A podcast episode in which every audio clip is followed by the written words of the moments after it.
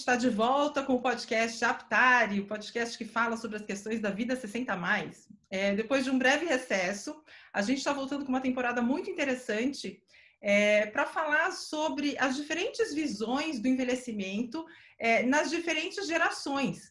Então, uma das coisas que a gente sempre faz é falar do envelhecimento a partir da ótica das pessoas que já têm mais de 60 anos. Mas como são, é, como as pessoas com 20 anos, com 30 anos, 40 anos encaram esse processo?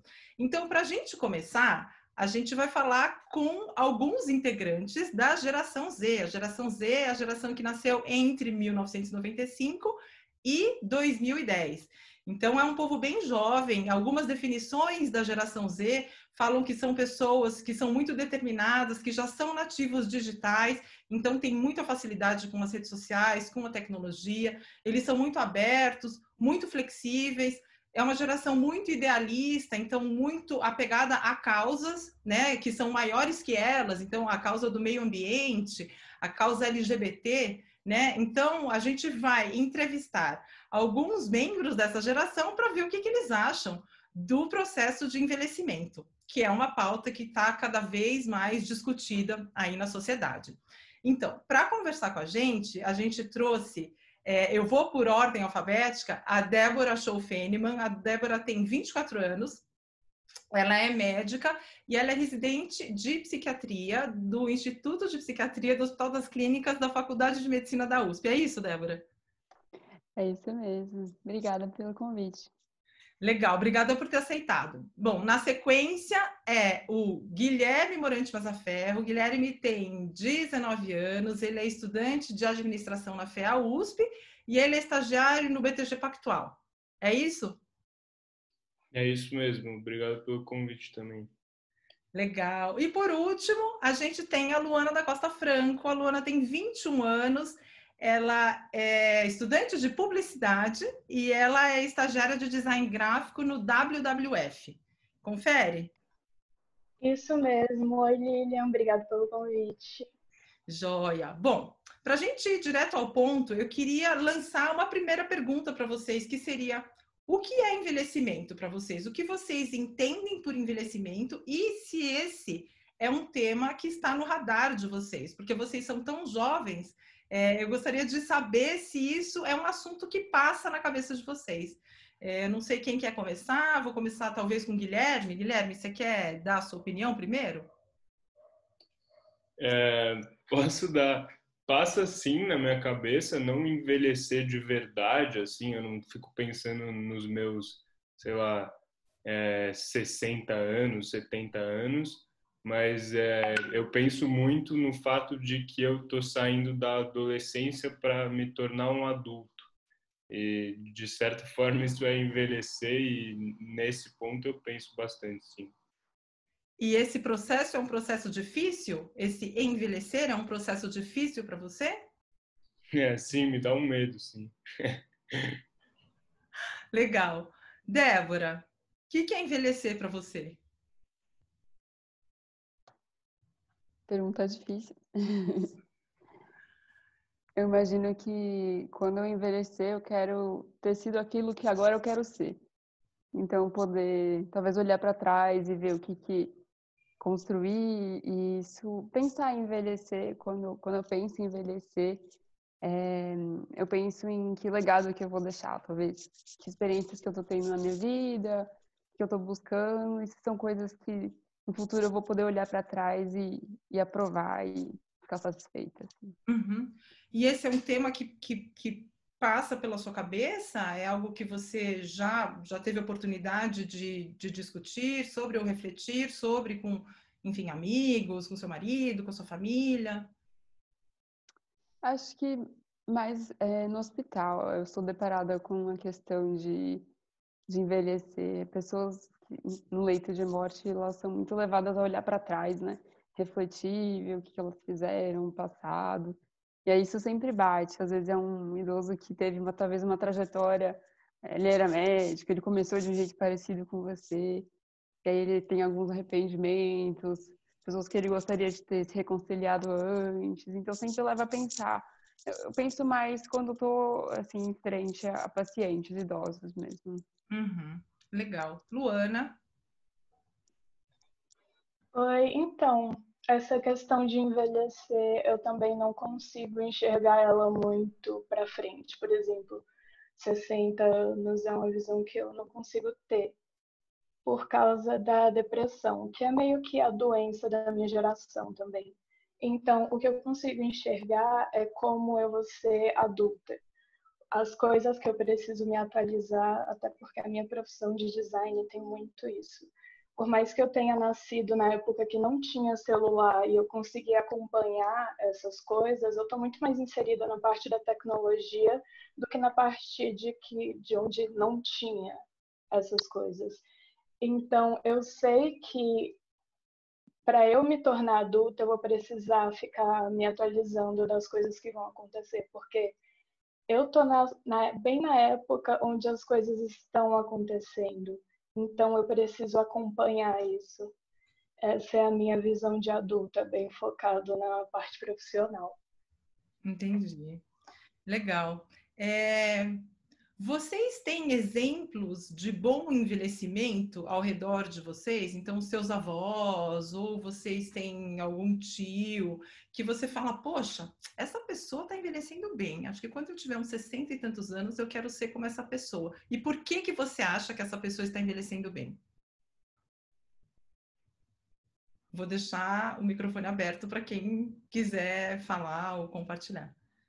Eu posso falar um pouco é, eu, eu, eu, vejo muito, voltando um pouco de novo para esse ambiente profissional. Espero que não seja médica que só fala de medicina. Não, não, mas, não. É importante isso. Mas é, eu vejo muito exemplos de médicos que se atualizaram ou não se atualizaram. Eu vejo isso como um divisor de águas, assim. É, dentro de alguns contextos, a gente lida com profissionais que ficaram muito assim, numa medicina prática, sabe? Só de fazer, ah, isso aqui dá certo. Vira quase uma medicina das ruas, assim, do que é empírico e não está atualizado em congressos, em ciência, em novos artigos, o que está saindo de experimentos, medicamentos novos, assim, e aí essa pessoa acaba ficando mais atualizada e outros não. Acho que isso é um divisor de águas importante e pessoas que eu admiro são aqueles que se mantiveram atualizadas, mas acho que mais importante do que isso, pessoas que não perderam o senso de estar vivo, assim, sabe? É, pessoas que têm interesse, ouvem histórias e gostam de ouvir e riem e se interessam pelas outras pessoas, pelos pacientes, pela família, tem lazer, tem atividades é muito diferente uma pessoa que ainda está viva, que tem interesse, de uma pessoa que está só trabalhando, rotina, fazendo dinheiro, esperando o tempo passar, assim. Acho que é mais são essas duas coisas, assim. Acho que a parte um pouco do que a Luana falou sobre se manter atualizado, né? Ela falou do campo tecnológico e, e acho que isso é válido para qualquer área, mas principalmente se manter interessado, assim. Uhum, uhum. Luana, Guilherme, vocês querem acrescentar? É, eu acho que é, eu acho muito importante você se manter ativo, independente se é algo que te dê muita vontade de viver ou é, seja de fato uma rotina.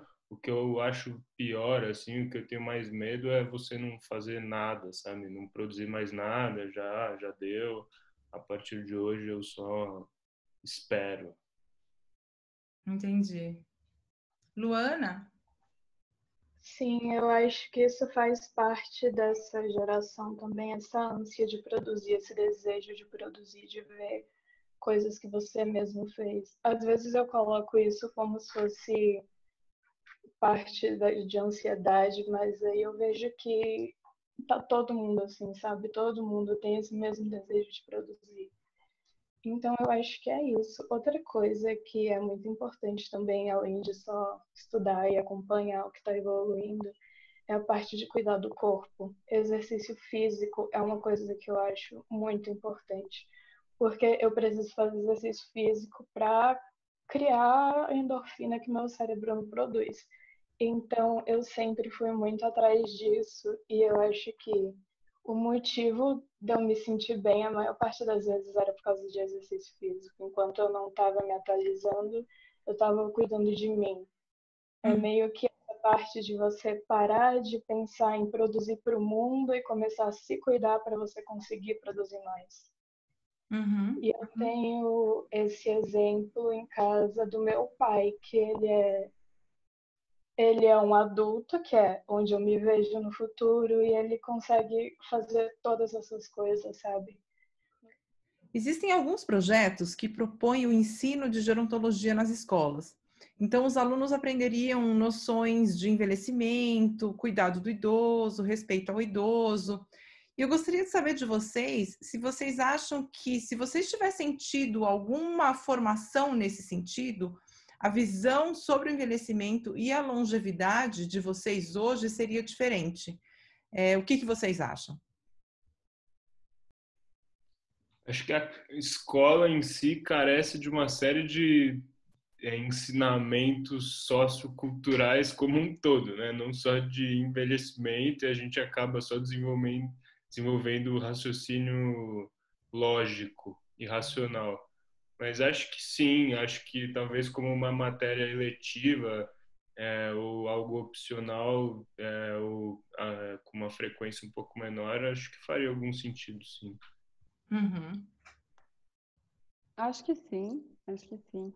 É, principalmente porque muitas pessoas não têm a oportunidade de conviver com o idoso, né?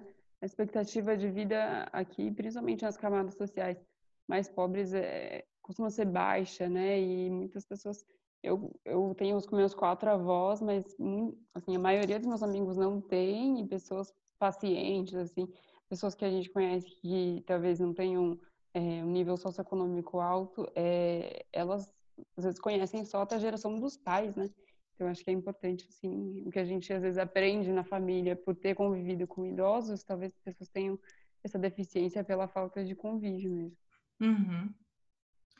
Luana, o que, que você acha? Você acha que a educação para envelhecimento na escola faria alguma diferença na forma como você enxerga o envelhecimento e o idoso hoje? Eu acho que a escola não não passa essa perspectiva para a gente. Pode até acontecer em relação mais à profissão, mas assim de sei lá, até como a gente tratar os idosos que a gente conhece, a gente não tem muito isso, sabe? Eu sinto que minha avó, às vezes, ela tem essa parte de se sentir sozinha, de cada filho foi para um canto.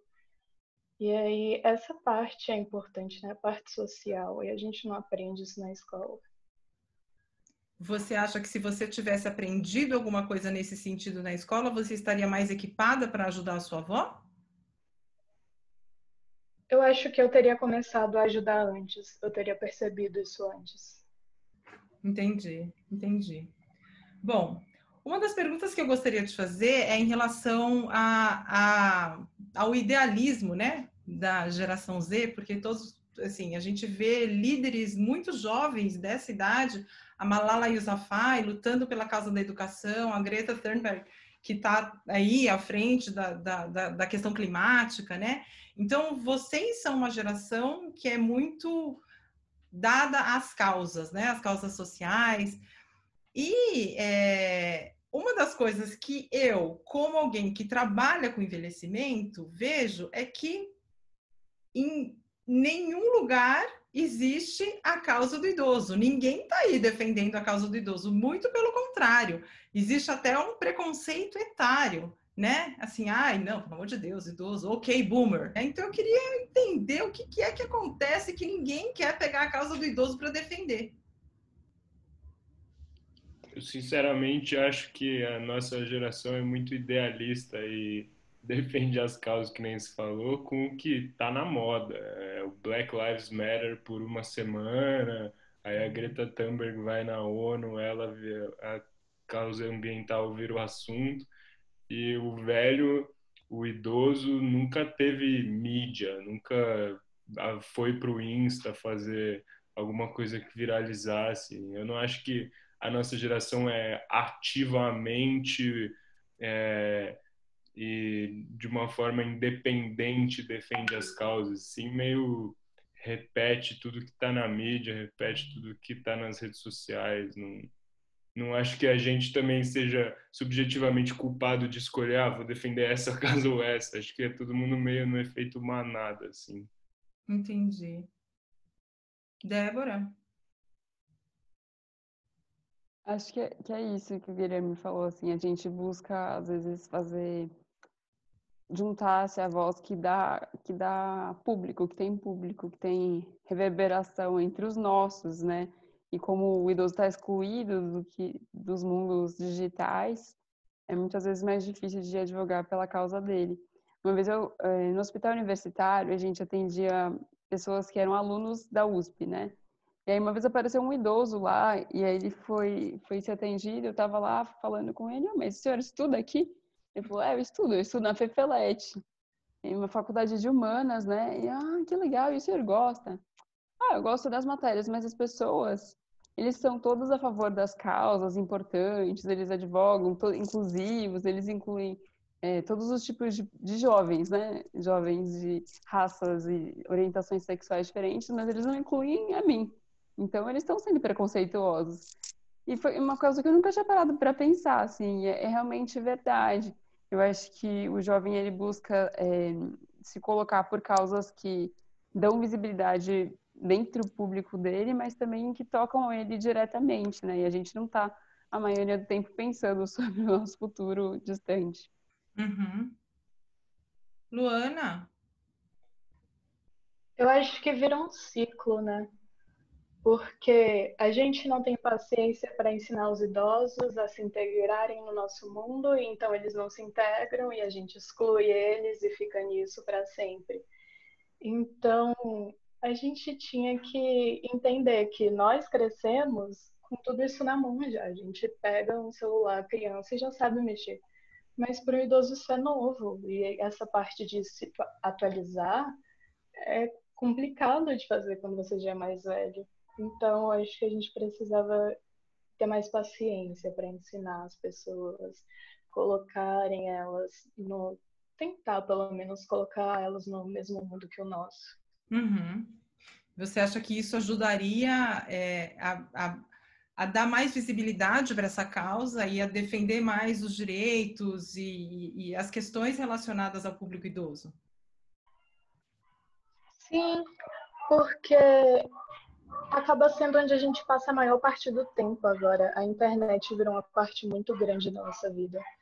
E por conta dos idosos não conseguirem se integrar totalmente a isso, eles acabam sendo excluídos. Não que isso seja a, a principal coisa que vai mudar a vida de todo mundo, mas eu acho que ajudaria, sabe, a gente a se aproximar mais do jeito que está hoje.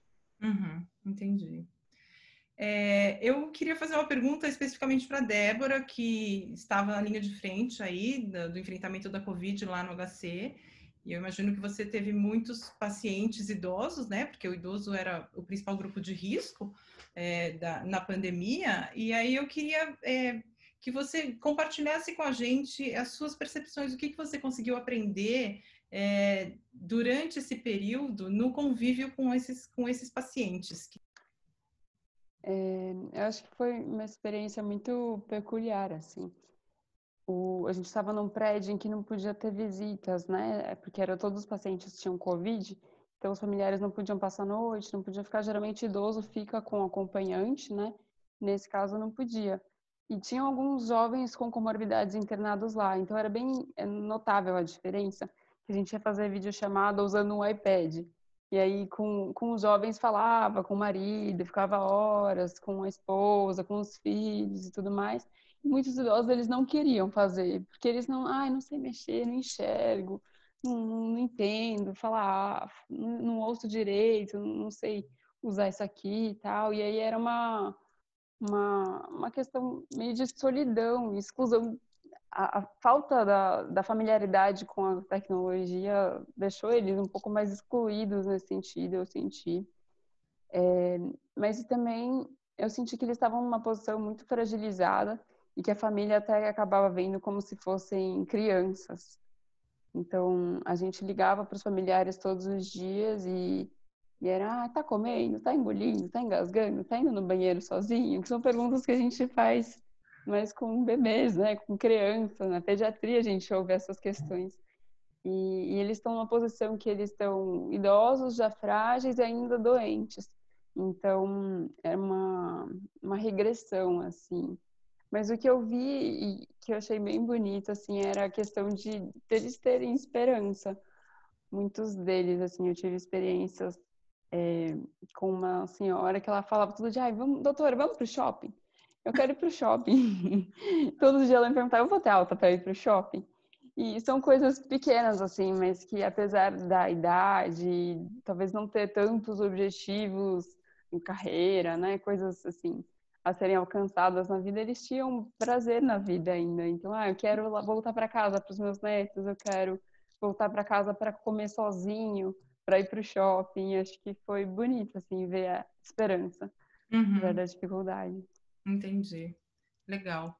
É, Luana, você, numa conversa que a gente teve antes uh, da, da, nossa gravação aqui, você estava falando que o trabalho no W é, te, te, deu uma perspectiva de, de propósito, né? Te fez refletir sobre essa questão. Eu queria que você elaborasse um pouco isso e que você transferisse essa, essa discussão para o contexto do envelhecimento. Então, de que maneira essa reflexão sobre propósito no W é, te, te faz pensar no seu próprio envelhecimento? Ah, a questão do, do meu trabalho é que eu descobri como pequenas ações que a gente faz, como por exemplo, diminuir o consumo de carne. Se a gente adota isso uma vez por semana e você multiplica isso por todos os anos que você ainda vai viver, isso vira uma diferença gigante no mundo inteiro. Então, uma escolha sua consegue fazer com que pessoas que nem nasceram ainda possam ser melhores. E isso é muito eu não sei, eu acho muito bom estar dentro disso, de saber que isso realmente funciona, que faz a diferença. Não só para mim, como para as pessoas que já estão aqui e para as pessoas que ainda vão nascer. Então, essa parte de o lugar que você vai viver vai ser bom já ajuda a você se sentir melhor naquilo.